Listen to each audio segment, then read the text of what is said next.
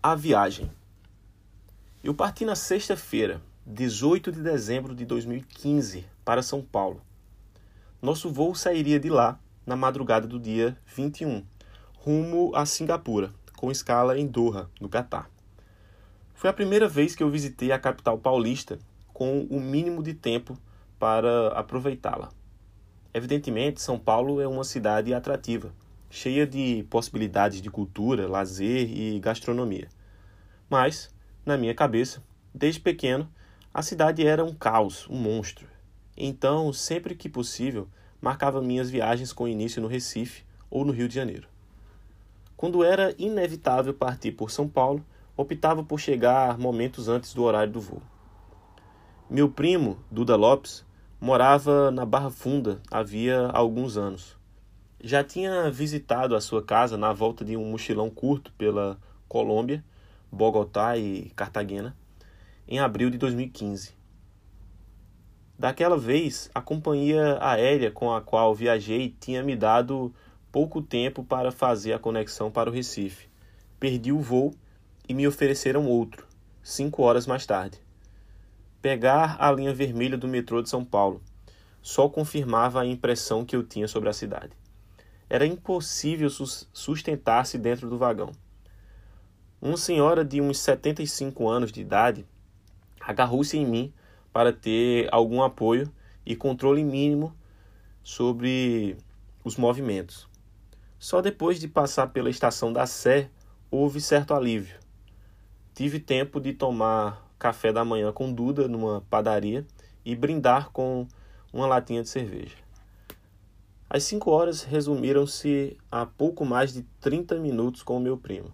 Já era hora de voltar para o aeroporto. Recolher a mochila que tinha deixado no guarda-volumes e pegar o voo de volta para o Recife. Antes da viagem, para a Ásia foi diferente. Pude compartilhar um fim de semana com Dani e Karen, as produtoras de cinema de um astral excelente que dividiam apartamento com o meu primo. Houve tempo para passear pela Catedral da Sé, visitar a exposição Consciência da artista plástica Patrícia Passinini, Piscinini, Patrícia Piscinini, no Centro Cultural Banco do Brasil e tirar a clássica foto no cruzamento da Ipiranga com a São João. Revi ainda Guilherme Dornelles, um grande amigo da época em que morei em Barcelona, entre 2006 e 2010, e hoje um grande repórter de campo da rádio CBN. Também consegui andar no Minhocão no domingo à tarde, apesar do temporal que desabou na capital paulista naquele dia, e ir ao Museu da Língua Portuguesa, apenas dois dias antes do incêndio que o destruiu. Encontrei o meu pai no aeroporto de Guarulhos, perto dos guichês de check-in e despacho de bagagem. Jantamos pouco, mas o suficiente para ele se sentir mal alguns minutos antes do embarque. Lembro que tínhamos preocupações sobre a nossa alimentação na Ásia. No entanto, esse foi o único mal-estar que ele ou eu tivemos durante a viagem. Nos sete países que percorremos e comendo as iguarias mais estranhas que o Sudeste Asiático podia oferecer. Durante as 14 horas de voo até Doha, tentamos calcular o fuso em Singapura e dormir já de acordo com o horário de destino. Tanto meu pai quanto eu nunca tivemos problemas para encontrar o sono. Paramos no gigantesco aeroporto da capital do Catar. Impressionam a diversidade e o contraste entre o Ocidente e o Oriente no aeroporto de Doha. As típicas palavras dos aeroportos, arrivals, transfers, etc., escritas em árabe davam uma noção do que encontraríamos, encontraríamos dali em diante. Absolutamente nenhuma associação possível com os idiomas que conhecíamos. Aqui tem algumas fotos no aeroporto. Nas três horas de espera pelo voo de mais de 8 horas até Singapura, compramos o celular que o professor Leimar queria. Mas, mesmo assim, com todo o cuidado que ele teve em preparar a mochila, acabou esquecendo o chip e depois, na volta, confirmou que, que o tinha perdido. Este seria um problema durante a viagem. O meu celular servia de computador para fazer as reservas nos hostels e comprar as passagens entre os destinos que havíamos traçado. Ele começava a apresentar falhas pelo, pelos quase dois anos de uso intenso. Alguns dias mais tarde, já na Malásia, escrevi isso aqui sobre a situação do meu celular, que é um post no Facebook relatado por Diogo no dia 26 de dezembro de 2015.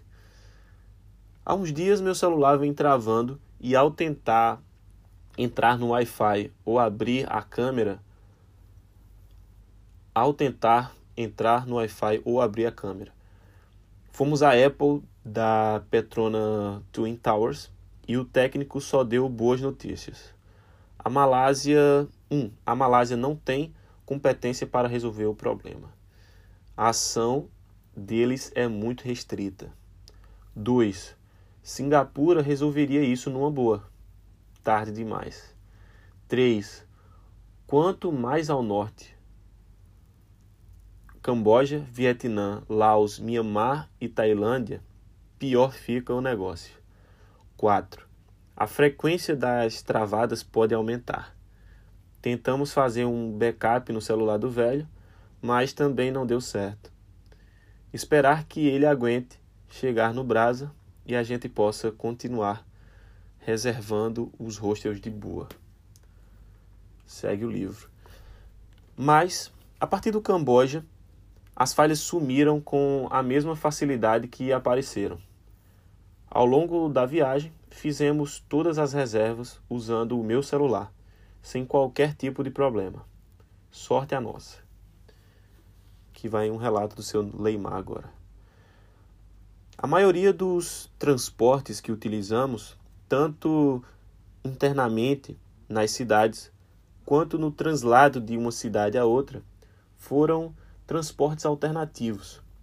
Isso implica uma série de diferenças, desde os horários de chegar para translado, a hora do término da viagem e os imprevistos durante o trajeto. Em contrapartida, os trens que pegamos, principalmente no Vietnã, os ônibus também muito bons, chamando a atenção para a pontualidade.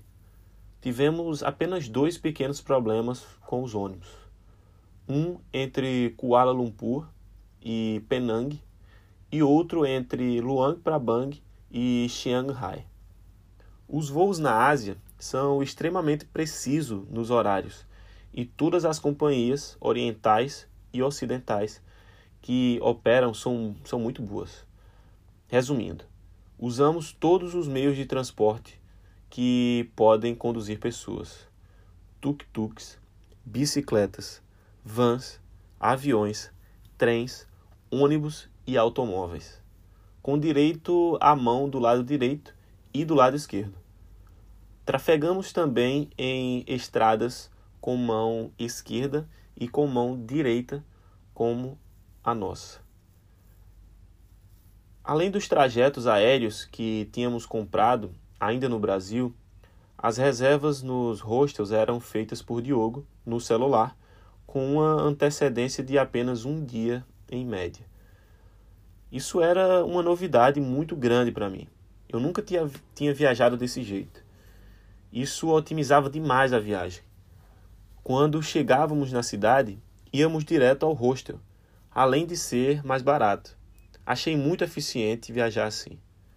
Tentei várias vezes habilitar o meu celular novo para funcionar com, como um reserva, porque o de Diogo apresentava sinais de que poderia deixar de funcionar a qualquer momento.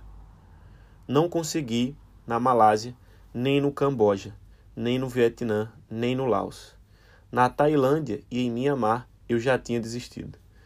Tivemos um pouco de sorte porque os problemas do nosso aparelho de reservas de hospedagem e passagens sumiram de uma hora para outra.